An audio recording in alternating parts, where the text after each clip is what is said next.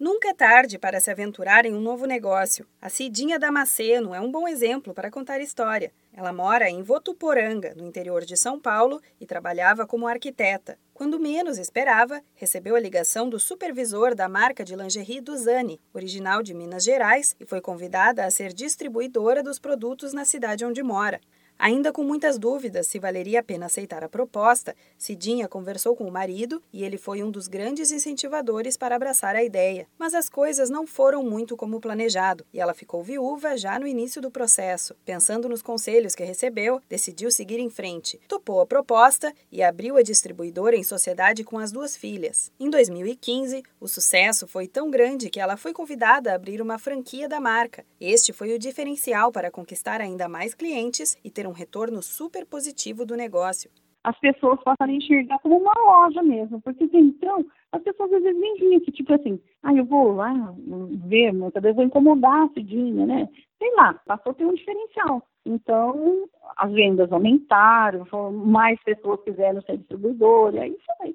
Durante o processo de abrir a loja, Cidinha sentiu a necessidade de aprender mais sobre vendas e gestão de negócios.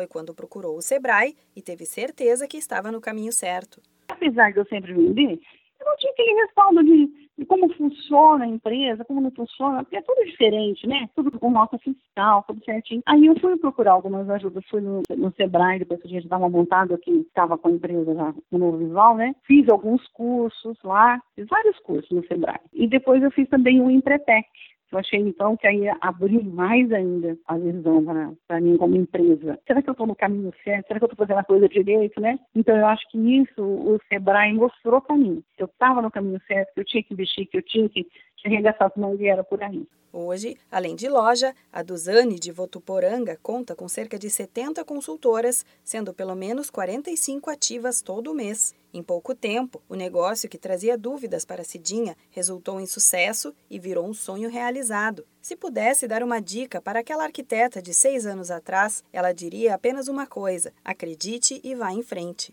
Eu teria procurado o Sebrae mais cedo.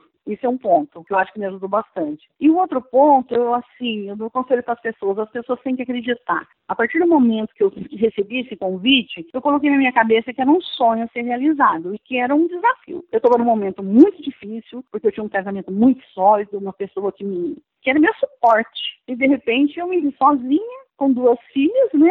Então eu acho assim, a gente tem que acreditar no sonho e tem, não pode ficar acomodado. Tem que batalhar, porque as coisas não caem na mão da gente é, de bandeja, né? As coisas não vêm assim do nada. Você tem que trabalhar para isso, você tem que se esforçar, tem que buscar.